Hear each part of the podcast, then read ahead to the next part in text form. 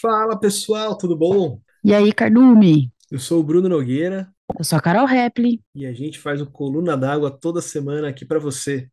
E hoje, mais uma vez, a gente vai invadir a sua praia. Hoje a gente vai falar de um assunto bem abrangente que vale ser discutido por mergulhadores novatos até os mais experientes, que é como ser sempre um mergulhador melhor. É, sempre tem espaço para para melhoria, espaço para crescer. E não importa se é a sua primeira viagem de mergulho, se você já é um instrutorzão, um master, ensinando o pessoal a, a mergulhar com segurança. Sempre tem algum ponto que a gente pode melhorar. Mas antes de começar, Carol, antes da gente abrir o logbook e, e começar o nosso episódio, eu queria agradecer quem está ouvindo. A gente atingiu uma marca super especial que eu achei que a gente nunca ia ati- atingir de tão, sei lá, de tão estranho que é para mim chegar num, numa notícia dessa. Conta? A gente já bateu mais de 500 downloads dos nossos episódios, cara. Jura? Isso é motivo de comemoração, hein? Motivo de muita comemoração, porque quer dizer que 500 vezes a gente foi ouvido até agora. Não é só aqui no Brasil. No programa que a gente usa aqui para gerenciar o, o Coluna, ele dá um mapa para ele dá um mapa de, de onde estão as pessoas que ouvem a gente. E aí é muito legal descobrir que tem muita gente em Portugal ouvindo a gente, muita gente em, em Angola, em Moçambique, que são países que falam português, daí o motivo da gente ter começado o Coluna, mas também tem muita gente na Espanha, nos Estados Unidos, cara, até na Alemanha. Caramba, gente. Como é que a gente vai comemorar isso aí, hein? Putz, cara. De verdade, eu queria juntar todo mundo num bar que a gente ia mergulhar, né? Mas já que não dá, o que que a gente pode fazer, hein? Eu acho que merecia um sorteio. Pô, um sorteio, cara. Sorteio é Pô, legal, né? sorteio é legal, sorteio é uma boa. Sortear uma luva? Uma luva? Ah, puta, luva a gente não, a gente não falou de luva ainda. Acho que tinha que ser Hum. alguma coisa que a gente já falou nos episódios, cara. Ah, então tá fácil. Vamos sortear uma máscara. Porra, uma máscara legal, hein? Eu gostei também, hein? Pegar uma frameless, igual a minha, bacanuda. A pessoa ainda vai poder escolher a cor que ela quiser. Presentão, hein, pra comemorar esses 500 downloads. Cara, digo mais, se a pessoa for de São Paulo, eu faço questão da gente entregar em mãos essa máscara. E ainda tirar uma foto e publicar lá no Insta. Eu topo. Fechou? Fechou. Então, pessoal, essa semana então a gente vai postar o sorteio da máscara frameless da Carol. Não, não a minha. Mas uma igual, parecida, pelo menos. Porque não precisa ser lilás, você pode escolher a cor que você quiser. Melhor ainda. Então, uma máscara novinha. Não é a da Melhor, né? Carol. Sem tá guspida, Sem estar com premiada com guspe da Carol. mas também não vai ter areia do Egito. Hum. Ônus e bônus, né? Vai que vai ter. A gente só não sabe ainda.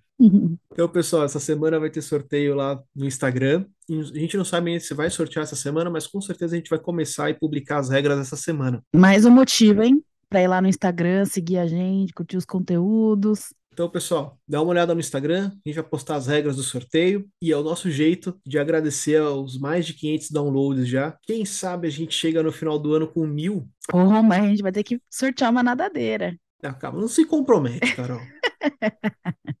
Caceta, a gente não tá nem monetizando, você já quer gastar dinheiro. Vai, Bru, vamos lá, vamos rolar essa intro e começar o assunto desse episódio. Fechou.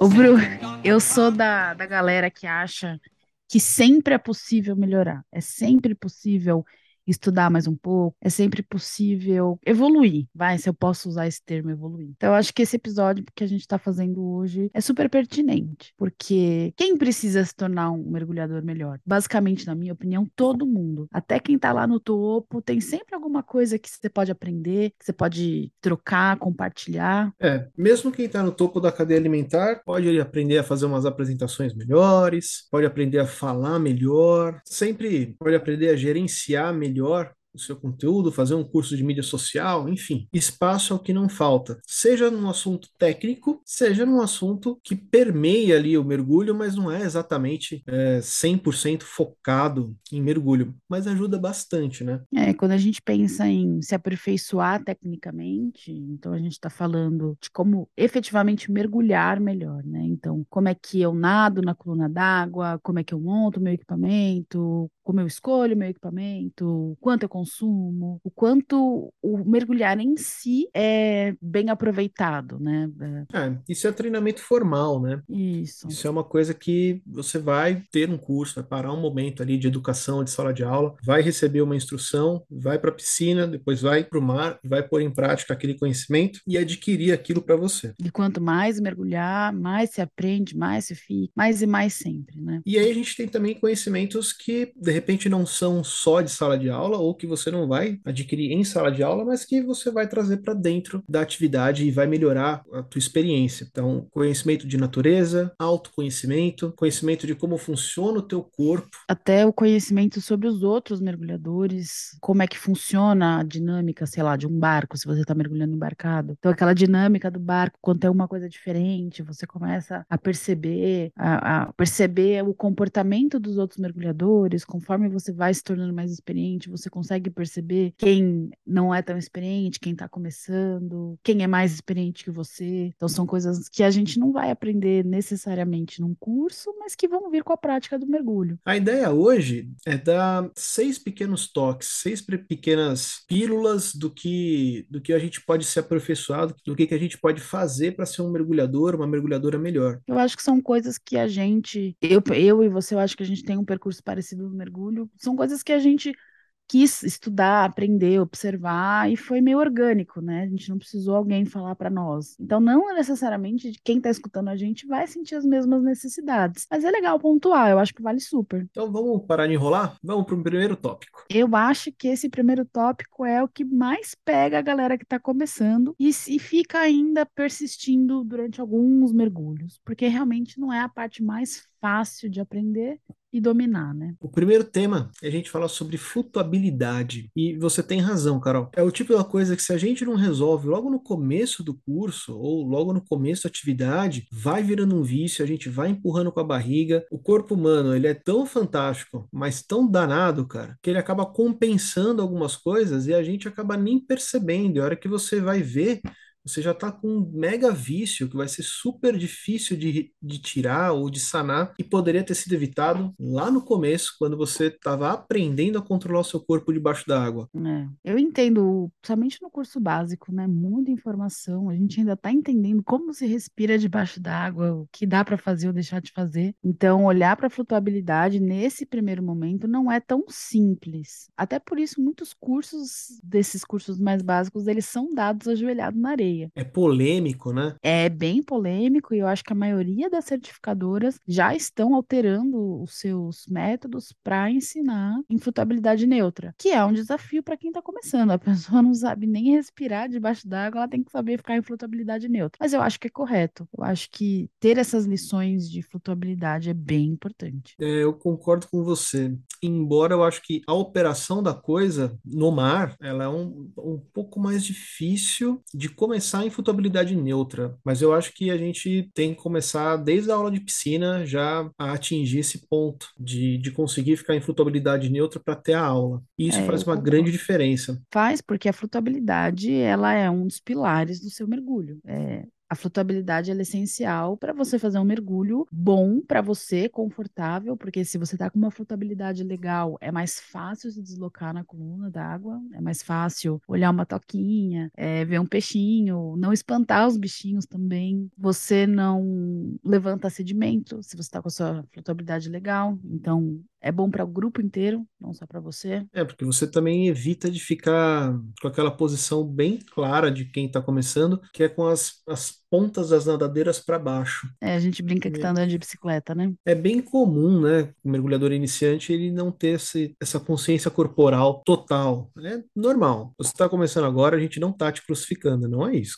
Não, pelo contrário, a gente está falando que isso é uma dificuldade que é normal e normalmente persiste por alguns mergulhos. No começo são tantas coisas que você está prestando atenção ao mesmo tempo, e a gente sabe que às vezes é, escapa ali, é, dá uma arrastada de ponta de nadadeira, às vezes o octopus sai do suporte e fica do seu lado, ou então o manômetro, e a pessoa esquece de guardar de volta, então a gente sabe disso. Mas é muito importante a gente já logo no começo prestar atenção nessa tua posição horizontal, barriga paralela com o fundo, que a gente chama de trim. Né? Quanto melhor, mais horizontal, mais compacto, compacto for o seu trim, menor é o seu arrasto debaixo da água e menor é o seu esforço de se deslocar dentro da água. Eu arrisco dizer que, inclusive, vai ser menor a dor nas costas. Vai.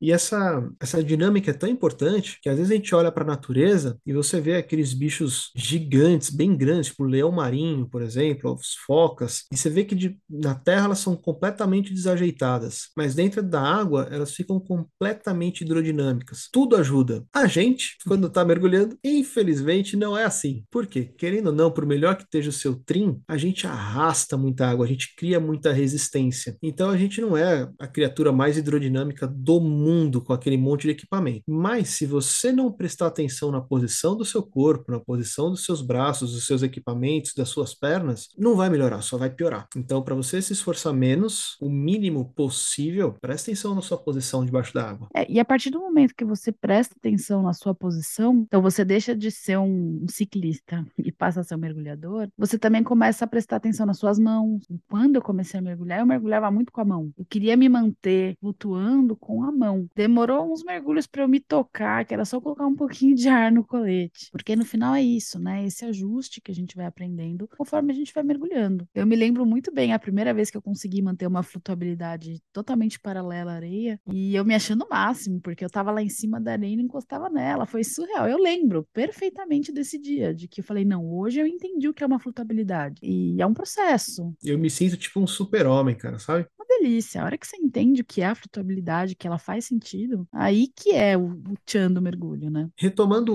o cara que é iniciante, geralmente ele fica nessa posição mais ciclista ou tem mais dificuldade para ficar com o trim certinho, controlar a flutuabilidade, porque quando a gente está começando, a gente não tem muita noção de lastro. É normal a galera que está começando, bem começandinho mesmo, fazendo o seu primeiro curso e tal, tá um pouquinho mais pesada, porque a ansiedade traz mais oxigênio no sangue e você fica com mais flutuabilidade mesmo. Você fica mais positivo. Então você acaba usando um pouco mais de lastro. A gente tem como costume usar um pouco mais de lastro para quem tá nessa ansiedade do começo porque é fisiológico. Só que conforme você vai ficando mais confortável, conforme você vai entendendo como funciona, vai relaxando, a ansiedade vai passando, vê que é super legal, que você não morreu, que vai continuar, tá curtindo pra caramba, aquele lastro começa a ficar pesado, mas ainda no básico mesmo, assim, no, sei lá, terceiro mergulho do curso básico no mar, já, você já percebe algumas pessoas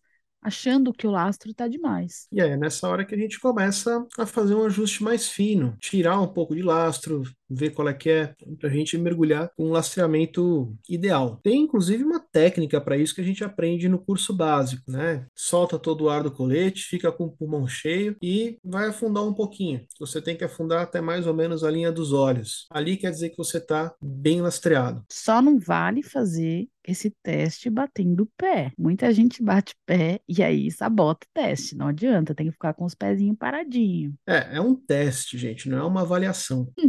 Precisou de um pouquinho mais de lastro, vai ter que pegar. Sobrou lastro, infla o colete, mantém sua flutuabilidade positiva, tira lastro, pede ajuda para alguém se precisar. Isso a gente vai fazendo até a gente se sentir confortável. Fazer um parênteses aqui, é, a gente ainda não falou muito dele, mas de vez em quando eu, eu, puxo a sardinha do seu logbook. Depois de cada mergulho, eu anoto quanto de lastro tinha em cada parte do meu colete ou do meu, do meu cinto de lastro. Que é para ter um, um, histórico, que é para ter lá um registro de quanto que eu tenho usado, quanto que tem diminuído, aumentado. Tá muito pesado, com muito lastro, super influencia o nosso trim, que ele tende a fazer o nosso corpo ficar com a sua cabeça para a superfície e os pés para baixo. Então, às vezes, a gente só de bater o olho no mergulhador debaixo d'água, a gente sabe que aquela pessoa está com muito peso, está com muito lastro. É importante estar tá sempre de olho no trem, realmente anotar o que eu usei ontem, o que, que eu estou usando hoje, com que roupa eu estou usando, ela é mais, mais uh, grossa, ela é mais fina. Você mergulhar pesado é desconfortável também. Você acaba gastando mais ar, você fica mais cansado, que é você brigando com um peso que não era para estar tá lá. Então, é super importante fazer essas anotações, essas observações, manter esse registro, até para você olhar depois e falar, nossa, como, como eu mudei, né? Como o meu mergulho mudou desde que eu comecei. E de tempos em tempos você refaz esse teste, porque às vezes a gente ganha ali um, um quilinho dois, perde um quilinho dois, corta o cabelo, de repente isso influencia um pouquinho aí no teu lastreamento. Trocou a roupa também, né? Tinha acabado de comprar roupa, colocou 4 quilos a mais, mas usou um tempo essa roupa, essa roupa deu uma afinadinha aí pelo uso e tá na hora de mudar.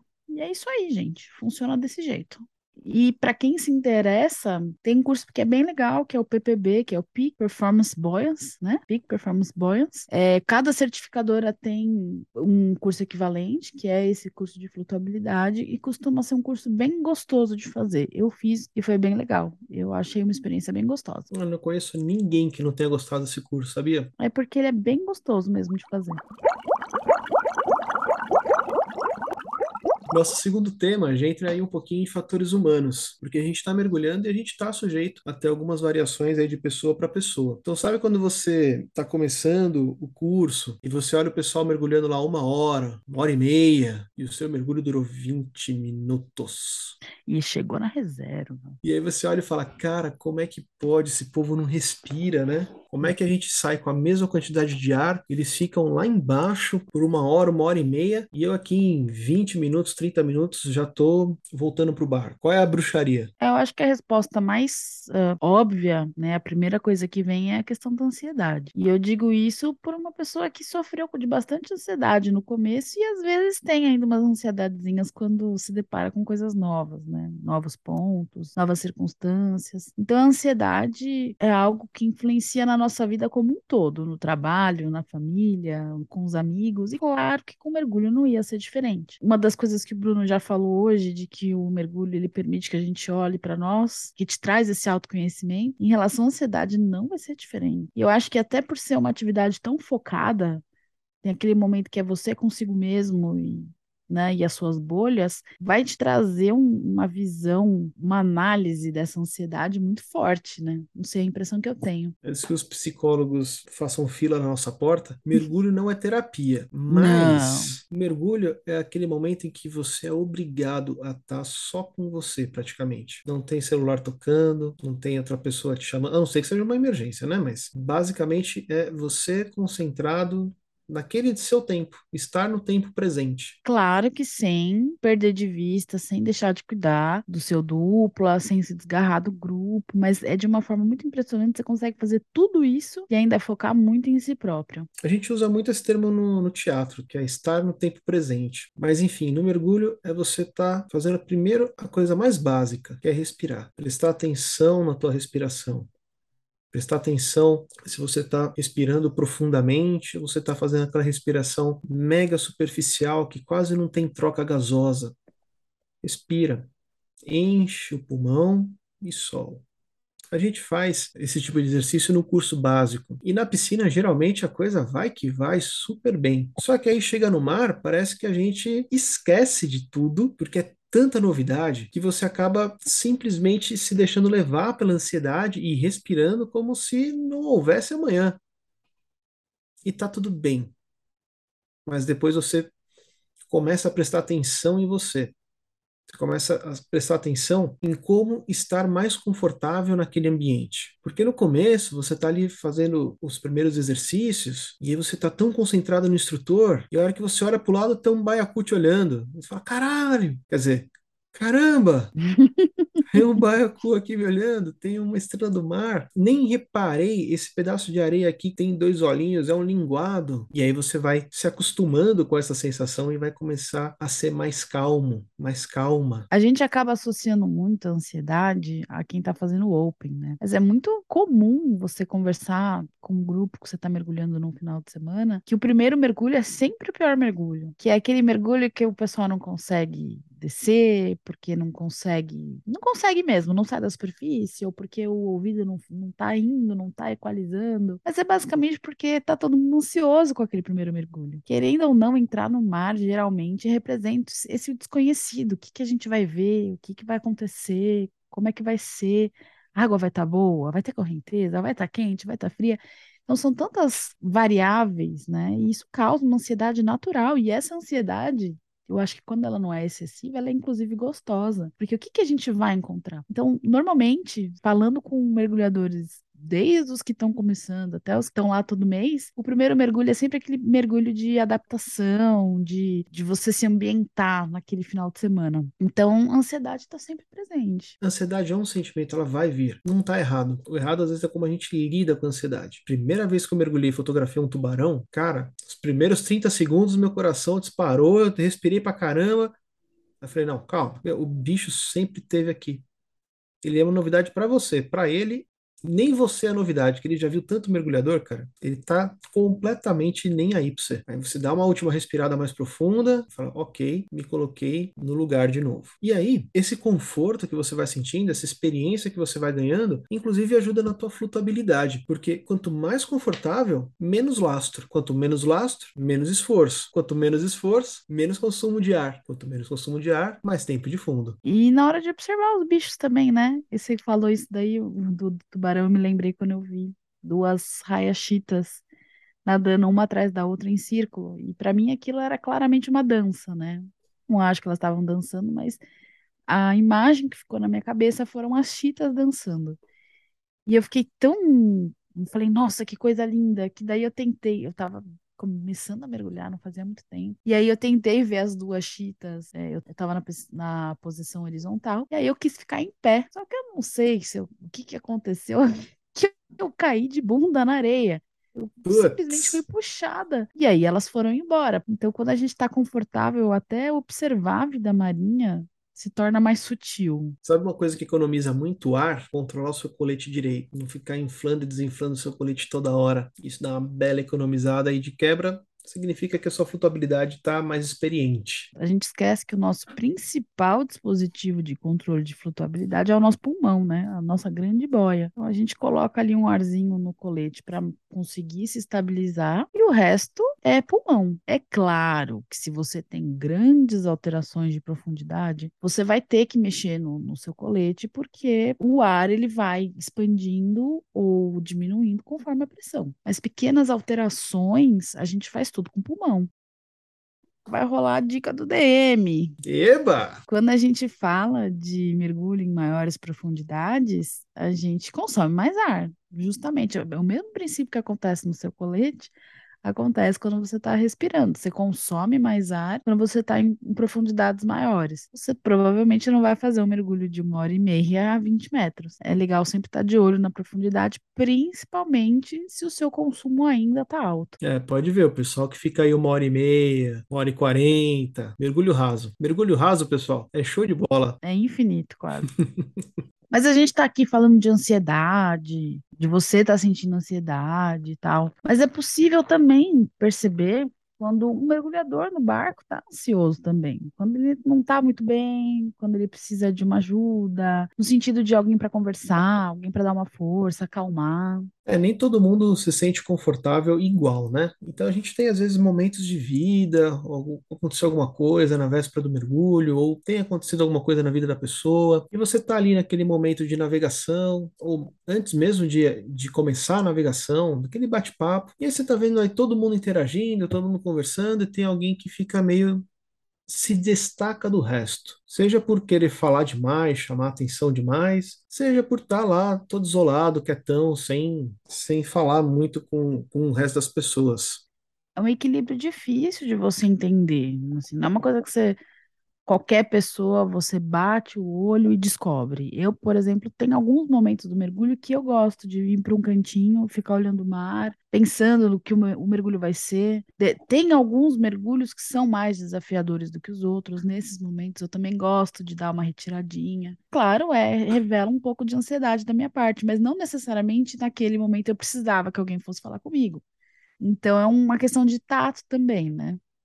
É verdade. E se você não conhece a pessoa a ponto de identificar se ela realmente está com uma ansiedade que não é normal, é um pouco difícil da gente é, diagnosticar. Mas repara que eu falei que é difícil, não é impossível, porque tem alguns sinais que o corpo dá, que a pessoa dá, de que tem alguma coisa ali incomodando. Então, aquela pessoa que comete erros muito básicos na hora de montar o equipamento, e aí eu não estou falando de um novato, estou falando de uma pessoa que, depois aí, de um certo número de mergulhos, já deveria conseguir montar equipamento sem grandes dificuldades. E também não estou falando sobre tirar um cilindro do chão, sobre errar mesmo, não conseguir colocar, conseguir acoplar o primeiro estágio, não acoplar a, o, o segundo estágio ao invés do octopus ali no, do ladinho do colete. Então você vê que tem alguma coisa ali distraindo a pessoa. Você tem que ser um observador, né? Um observador do barco. É claro que se você, ah, eu não conheço a pessoa, não sei se ela, é se ela é experiente ou não, né? Enfim, acho que empatia sempre vale. Então, você se aproximar, mesmo que seja de um desconhecido, se apresentar, falar, oh, e aí? Eu, a gente volta um pouco naquele, naquele nosso episódio do sistema de duplas, né? Acho que é basicamente conversar com as pessoas, conhecer um pouquinho delas, às vezes é virar e perguntar, tá tudo bem? Você tá precisando de alguma coisa? Nunca te vi aqui, você já, você já mergulha faz tempo? Começar uma conversa. E a pessoa vai te dar pistas se ela quer que você esteja ali ou não. É, o mergulho é uma atividade social, então a gente está lá e não é uma obrigação, mas é bem comum das pessoas se socializarem um pouco, de estarem propensas a estar um pouco mais abertas. Ainda assim, Está em dúvida? De repente a, a pessoa ali que é responsável pelo, pelo grupo acabou não percebendo ainda. Dá um toque. Fala, fulano, amigo DM, amigo instrutor. Ah, a pessoa ali está um pouquinho ansiosa, você não quer ir ali conversar com ela? De repente eu estou com uma impressão errada, mas é o tipo de coisa que é melhor a gente se precaver antes de cair na água.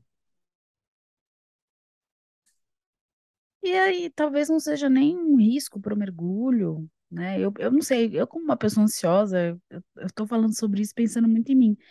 Talvez isso não, não seja uma questão de colocar em risco o mergulho, mas é a pessoa se sentir acolhida, a pessoa fala, pô, olha que grupo legal que eu tô, o pessoal tá prestando atenção, tá querendo me receber bem, tá querendo conversar comigo, sei lá, é, é uma coisa que normalmente a gente só sente no mergulho, né? A gente não tem isso em outros lugares. Então, fazer do mergulho esse lugar acolhedor, que a gente sempre fala, não tem competição e tal. É, são as nossas atitudes, inclusive em relação às pessoas que talvez estejam mostrando algum tipo de ansiedade ou dificuldade no momento. Se então, a segurança da pessoa não está em risco, não é, não é só isso, né? Pode ser que a diversão da pessoa esteja um pouquinho em risco. Né? E só isso já ela... vale a pena a gente levantar a bandeirinha e falar, poxa, gente, a gente quer que todo mundo se divirta.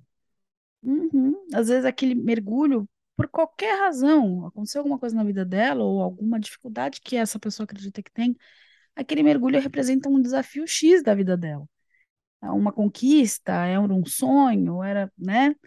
Então, participar disso e ajudar que aquele momento seja uma superação desse desafio de uma forma positiva, inclusive por causa das pessoas que estão junto, é muito legal. É uma honra.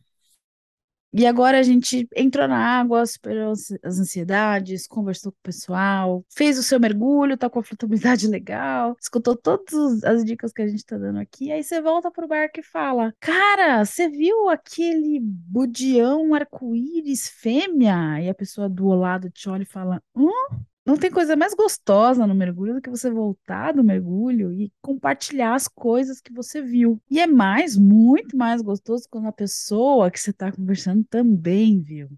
Porque aí fica aquela empolgação, você viu? Nossa, eu nunca tinha visto que da hora. Enfim, esse, é, essa, esse momento de troca é muito legal. É, se a parte técnica já está fluindo bem, é legal você investir um pouquinho do seu tempo fora do mergulho, pesquisando de mergulho. Que, se você está ouvindo a gente, é meio caminho andado, porque você já está fazendo isso.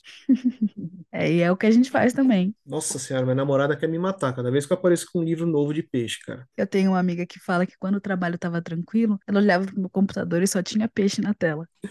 Mas no fundo é isso, a gente quer saber o que, que a gente está vendo. Então vale a pena você investir um pouco de tempo pesquisando. Pô, esse peixe aqui amarelo e preto que eu vejo toda hora debaixo d'água, sempre tem dois. Qual é que é a história daí desse peixe? Qual que é o nome dele? Você viu um peixinho pequenininho, com olhinho esbugalhado, todo feinho, coitadinho. Ah, é Parece linda, Maria da Toca, não fala assim dela. É, fica parecendo aquele espanta-tubarão, sabe? É nada, ela é tão curiosa, muito. Adoro ficar olhando Maria da Toca. Eu também acho ela super bonitinha. Mas você trocar a experiência e falar, puxa, você viu? Você viu aquela moreia pintada? O cara fala, cara, não vi. Então você chama a pessoa e sabe se é um, um peixe que é raro naquele lugar, se não é, qual é o comportamento dele. Se você for fazer o curso de foto, mega ajuda você saber como é que o peixe se comporta. Enfim, pesquisar sobre vida marinha. E é legal pesquisar vida marinha porque ela vai mudando, né, de acordo com o ponto de mergulho. Então, se você mergulhar aqui no Brasil, e aí você vai mergulhar no Caribe, e aí você vai mergulhar no Mar Vermelho, e você vai mergulhar na Indonésia, vão ter animais que vão ser endêmicos, então você só vai ver lá. Então, meio que vira um troféu, porque você fala: olha o que eu vi, que eu só vou ver aqui em lugar mais nenhum do mundo e, e saber o que esperar da vida desses lugares. Então, é uma parte bem, bem bonita do seu mergulho, que é observar aquela variedade de vida junta, colorida, ou de repente, que nem no Brasil, que não é uma vida tão abundante, mas são corais que são daqui e que têm uma história própria. Enfim, a- saber aproveitar o que a natureza tem a oferecer é uma parte incrível do mergulho. E aí tem uma parte meio que egocêntrica, né, cara? Vou ser muito sincero, que é muito legal quando alguém fala assim, não, mas eu, né, tava lá e vi um peixinho assim, assado, amarelinho e tal. Pena que eu não sei o nome. Aí você fala, não, peraí, deixa eu te contar desse peixe. Porque eu sei. Cuidado para não virar aquele mergulhador caga-regra, né, meu? Eu tenho uma história muito legal disso. Ai, então conta. Não, não tem nada demais. Teve um básico que um, um dos alunos falou: Que peixe é aquele que parece o dilofossauro? Eu fiquei surpresa. que, Óbvio, eu sabia que ele era um dilofossauro. E dois, que eu sabia que peixe que ele estava falando. Que era um falso voador. Então, eu acho muito legal, de fato, você saber falar, né? O que a pessoa se empolgou, adorou, e você fala, é isso. E falando desse, dessa, dessa fauna marinha, eu gosto muito, uma das coisas que eu sempre trago de, de lembrancinha das viagens para mim são ou livros. Ah, bom. Ah, não, eu não tiro nada de dentro d'água, não, nem vem. Eu trago livros, eu trago fichas de identificação de peixe. Às vezes dou uma olhada nisso antes de ir para o lugar para ter uma ideia da vida que eu vou encontrar. Então é algo que fascina. Quem gosta é fascinante. Ó, gente, eu tava pensando aqui se eu fazia esse merchan de grátis aí ou não, mas vou fazer, viu? Um tempo atrás, eu comprei um livro do Ari Amarantes, que é um fotógrafo sub, super gente boa. Você encontra ele fácil no, no Instagram. E eu comprei um livro de identificação de peixes dele. E junto me veio um guia rápido. Então, eu odeio não poder ter o livro físico. E ele mandou o livro físico, obviamente. E aí eu vou abrindo o livro dele e cada espécie nova eu vou lá e faço um tiquezinho, que é pra eu saber que eu já vi, já vi, já vi, já vi. E aí é um, sei lá, é um troço legal que eu gosto de fazer. Porque aí eu vou, beleza, vi, dou uma lida, entendo melhor como é que funciona, peixe come, o que que não come, como é que ele se reproduz, se tem diferença, macho, fêmea, filhote. Fase juvenil, fase adulta, de fato. Bom, vocês viram, vocês estão ouvindo duas pessoas suspeitas para falar de peixe, né? E sabe uma coisa que assombra muita gente durante muito tempo? E aí não importa se é básico, se o cara já fez o avançado, é se encontrar debaixo da água. Eu cansei, mas cansei mesmo de fazer mergulho. A pessoa tá guiando o mergulho e aí eu tô lá todo distraído, vendo peixe, tirando foto. Literalmente tô ali no Sigo Mestre. Dali a pouco o DM vira pra mim e fala: Cadê o barco? Sei lá onde é que tá o barco. Tá a Eu sei menor onde tá você, ideia. né? Sei onde tá você, você que tem que saber onde é que tá o barco. E isso é uma mentira. A gente tem que ir prestando atenção no caminho também. E aí você olha para cima e você tá bem debaixo do barco. E você fica com aquela cara de tacho debaixo da água, cara. Calma, olha pra cima, o barco tá lá, né? É, porque às vezes a gente tá tão empolgado ali com o mergulho, tá prestando atenção em tantas outras coisas, que você nem se toca, que você voltou para a mesma pedra. Você nem vê o cabo de amarração do barco. Que as pedras, elas são parecidas, né?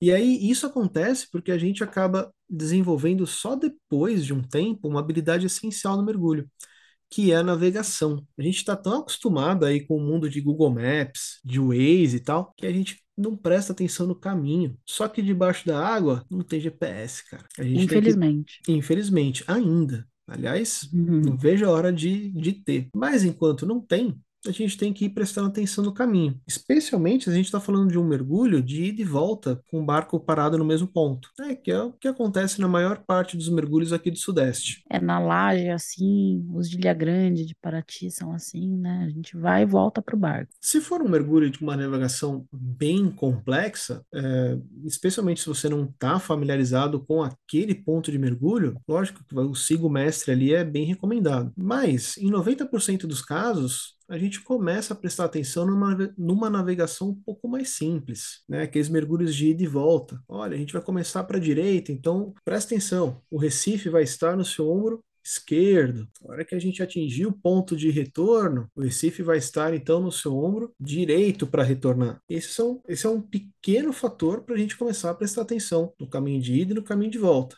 E aí, outras coisas é você marcar nesse caminho objetos, né, ou animais, ou pedras, enfim, que sejam marcantes. Então, ah, aos cinco minutos desse mergulho eu encontrei um pneu, aos dez minutos desse mergulho eu encontrei uma estátua. Então eu sei que na volta eu também vou ter que encontrar um pneu, eu também vou ter que encontrar uma estátua. E se você consegue guardar esse tempo de navegação, você sabe então que a cinco minutos daquele pneu vai, tá seu barco. Então, são estratégias que a gente usa para ir se localizando. Só que é importante lembrar que o que a gente olha na ida é diferente do que a gente olha na volta, porque a gente está olhando uma face da pedra na ida e outra face na volta. Então, recomendado é sempre dar umas bisoiadinhas para trás para ver o que você vai ver quando estiver voltando. E vai treinando, vai treinando esse olhar. Tudo bem, no começo vai ter ali um, um DM, vai ter um instrutor guiando o seu grupo, mas faz essa navegação consciente. Tenta lembrar das coisas, tenta lembrar daquele pneu, tenta lembrar daquela coisa característica, sei lá, eu lembro de um mergulho uma vez que eu fiz e tinha uma privada. Aí, um pouco depois da privada tinha uma pilha. Aí depois da pilha vinha um pneu. Que bom, você estava mergulhando num lugar limpo. É, Aliás, na volta, aí eu vi o pneu, e em seguida eu vi a pilha, e a hora que eu ia pegar a pilha para tirar do fundo do mar, o instrutor falou: não tire. Porque se você usou essa pilha aí como marcação, pode ser que tenha algum mergulhador que está do outro lado e usou também como marcação. Se você retirar essa pilha daí agora, você não sabe se a outra pessoa não vai se perder ou não. Então, cuidado na hora de movimentar objetos no fundo do mar. Tenha certeza de que não tem mais ninguém mergulhando que possa estar usando aquele objeto como referência antes de você tirar dali ou mover ou enfim. É um ponto interessante, embora eu prefira tirar a pilha. É, mas marca a posição da pilha e volta lá depois. Depois que tiver todo mundo dentro do barco. Eu prefiro marcar o ouriço. Isso, é uma ótima estratégia. Marca bastante Ou então ouriço. a estrela do mar. Estrela do mar, tartaruga. Aquele casal de borboletinha. Muito bom. Gente, pelo amor de Deus, não não se marca bicho, a não ser que seja um coral, que é um bicho. Mas estrela do mar, ouriço, tartaruga, moreia. Ah, mas esse é um peixe super territorialista. Eu li que ele sempre mora na mesma pedra e tal. É, mas vai que ele foi no banheiro. Aí você fica procurando peixe e você nunca mais acha ele. Não marque animais móveis, vamos dizer assim. Até os corais, né, gente? Porque eles se repetem. Acho que é difícil se localizar, a não ser que seja um coral super diferente, assim, que ele esteja num formato que se destaca, mas mesmo coral, é que nem marcar uma pedra qualquer porque tem muitos iguais. Procure Marcos no seu caminho, acho que vai ser mais fácil. Ô, Marcos, beleza? Então, procure Marcos. Ah, isso foi uma piada. Deus do céu. Falei, mas quem que ele tá cumprimentando na janela do quarto dele? Ai, caralho. Nossa, foi ruim essa, hein? Essa eu cortaria. Percebam que a gente já deu uma dica aí. É legal marcar tempo de mergulho, tempo de navegação. Soma sempre esse dado. Então, é o quanto você né, mergulhou, então os pontos que você marcou somados ao tempo que você levou. Então, em, tese, no geral, se eu demorei 10 minutos para ir, eu vou demorar 10 minutos para voltar. É lógico que se eu tiver uma corrente, então a gente começa contra a corrente, termina a favor da corrente obviamente vai ser muito mais rápido nadar a favor da corrente. Só que assim, em regra, o mais comum que a gente tem é fazer a ida e volta num uma corrente muito fraca. Então não vai ter tanta diferença assim. Marcar o tempo é uma dica bem boa para você fazer uma navegação legal. Isso aí. E para você aprender mesmo a fazer uma, uma navegação bacana, a usar a bússola, né? Já que não tem GPS, né? Onde a gente vai ver esses conteúdos é no avançado, no Advanced Open Water. Então, é o melhor curso. Você vai ter exercícios de navegação, vai aprender a usar bússola, porque não tem GPS. E tem uma especialidade de navegação mesmo, que é um curso só de navegação, que pode ser legal se for um assunto que você se interessa e quer se aprofundar. E dica do DM, hein, cara? Uma estratégia de navegação supimpa para você começar a prestar atenção nos teus mergulhos de ida e volta. Tá descendo? Marca ali a posição onde a, a profundidade, onde o cabo do barco está parado. Marcou a profundidade? Começa a marcar tempo. Vamos mergulhar até o ponto de, de retorno. Então você vai fazer a sua ida, Recife no seu ombro esquerdo, por exemplo. Ok, chegamos no ponto de retorno. Olha no teu relógio, quanto tempo passou? Ah, passou 20 minutos. Então, malandramente, a gente vai é, mergulhar mais 20 minutos na volta A hora que tiver ali nos seus cinco minutos para chegar no seu destino, você já vai para a profundidade onde está o cabo da âncora que você marcou. Por quê? Cara, é geografia, é trigonometria básica.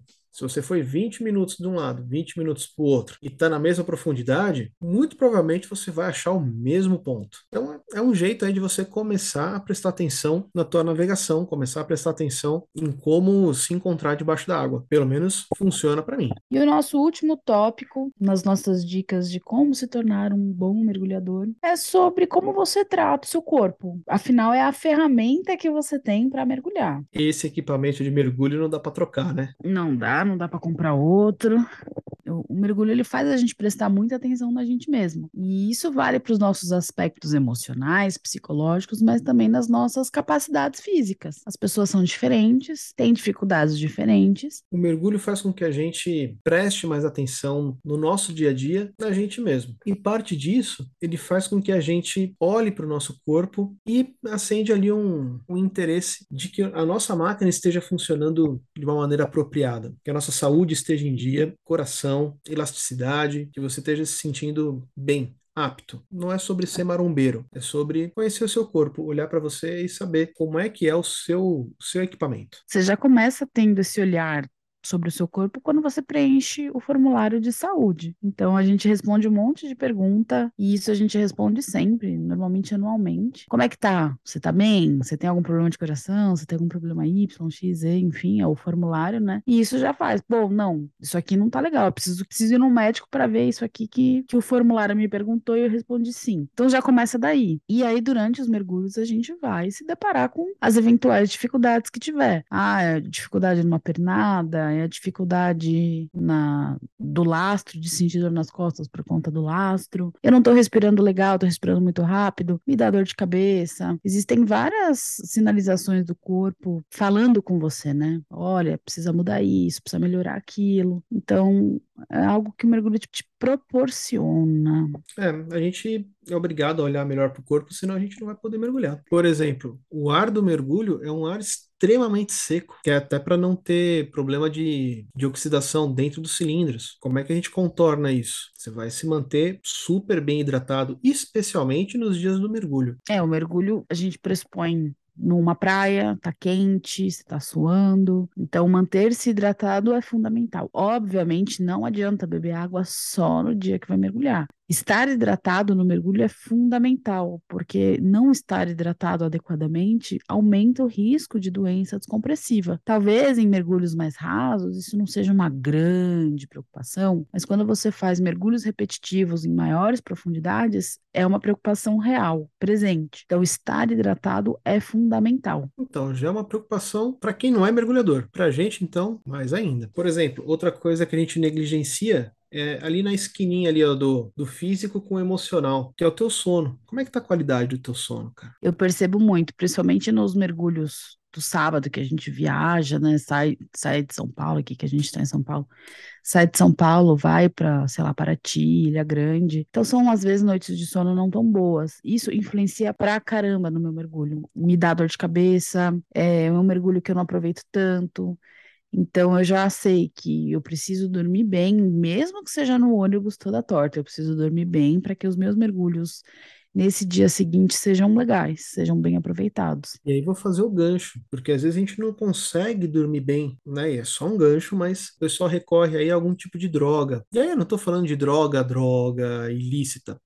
Estou falando de qualquer tipo de medicamento, qualquer coisa que entre no seu corpo e tenha alguma função, que mexa com alguma coisa. Pode inclusive ser droga ilícita. Não, não quero entrar em muito detalhe, mas a questão é: tudo que acontece de reação química dentro do seu corpo, ela vai acontecer talvez de uma forma diferente sob pressão. E eu não sou médico para saber se aquele remédio que você tomou lá no ônibus para dormir bem ou para não sentir enjoo na estrada ou no barco vai te fazer algum mal sob pressão. Você sabe, Carol? Eu não sou médica, não sei não. Então, quem vai saber se você pode tomar aquele medicamento e mergulhar? O médico, né? É o médico. Abre o jogo. Eu sou mergulhador e eu tomo remédio para pressão. Posso tomar remédio para pressão no dia do mergulho? Seu médico vai ser a melhor pessoa para indicar. A intenção aqui, gente, não é falar para você tome ou não tome remédio, faça ou não faça alguma coisa. A intenção aqui é dar um toque de que a gente, como mergulhador, é super importante ter uma preocupação em relação ao mergulho, mesmo quando a gente não tem uma viagem em vista. Como a gente disse, o nosso corpo é a máquina que faz a gente mergulhar e precisa ter atenção a ela para fins de mergulho. Eu não estou falando de mais nada, para fins de mergulho o tempo todo. Então,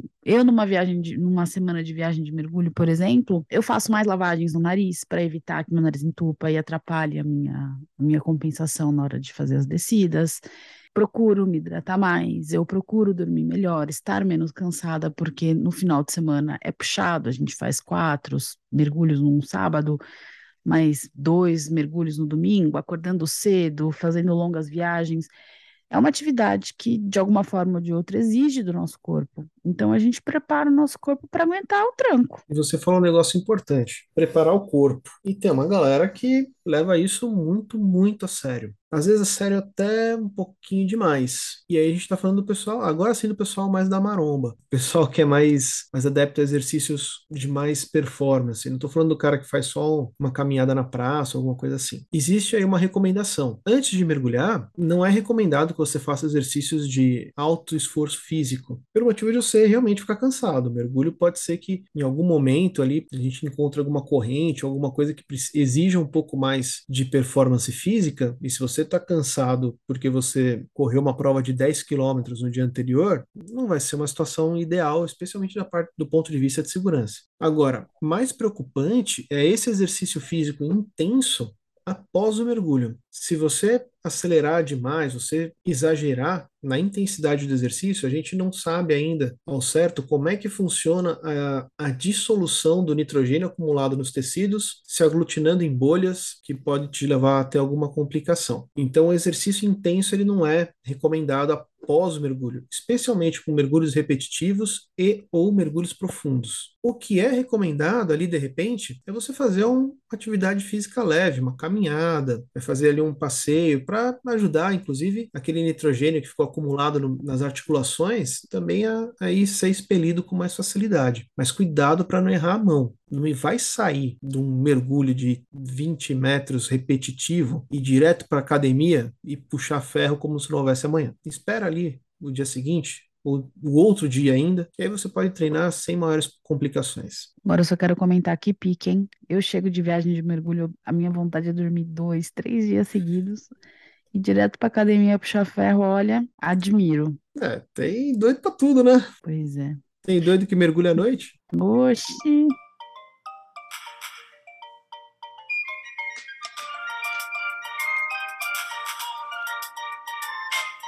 Então é isso, pessoal. Esse é o pacotinho que o Coluna d'Água julgou ideal para que todo mundo se torne mergulhador melhor. Eu acho que de tempos em tempos a gente pode fazer um, um catadão desses assuntos, cara de repente não daria um episódio inteiro, mas que é legal juntar e a gente conversar. Seria legal você que está escutando a gente, que segue a gente lá no Instagram, falar o que você achou de. Se você concorda, se você gostaria de adicionar alguma coisa a essa lista, se tem algo que alguém já fez num barco que te incomodou, numa viagem, que você gostaria que, nossa, gostaria que mais mergulhadores soubessem que isso não é legal. Manda pra gente, é um bom assunto de episódio. Sabe uma coisa que me incomoda muito nos barcos? Gente que faz piada ruim? É, eu odeio concorrência. ah, deixa quieto, até perdi o tom aqui. Coluna d'Água vai ficando por aqui essa semana. Segue a gente lá no Instagram, no arroba Coluna d'Água. A gente está toda semana no Apple Podcasts e no Spotify. Indica para o seu amigo, indica para sua amiga mergulhadora. Manda mensagem, manda dúvidas, sugestões, críticas. A gente quer mais é juntar o pessoal do mergulho em muito mais de 500 downloads. A gente quer juntar todo mundo para ser uma grande comunidade. Uma grande comunidade. Exatamente. Conversa com a gente, que é o que a gente gosta de fazer. Isso aí, Carol. Então agora está começando pior momento da semana. Que é o Esses intervalo intervalos de superfície estão cada vez mais longos. Ai, cara. Mas não tem problema. Logo, logo a gente tá, tá debaixo d'água. Falou, galera. Ah, não, ah, calma aí. Ah, ah, nem assinou meu logbook. e hoje foi literalmente um mergulho multinível total. Vários assuntos. Uhum. Então, logbooks devidamente assinados, assuntos registrados. Agora é hora de dar tchau. Até semana que vem, pessoal.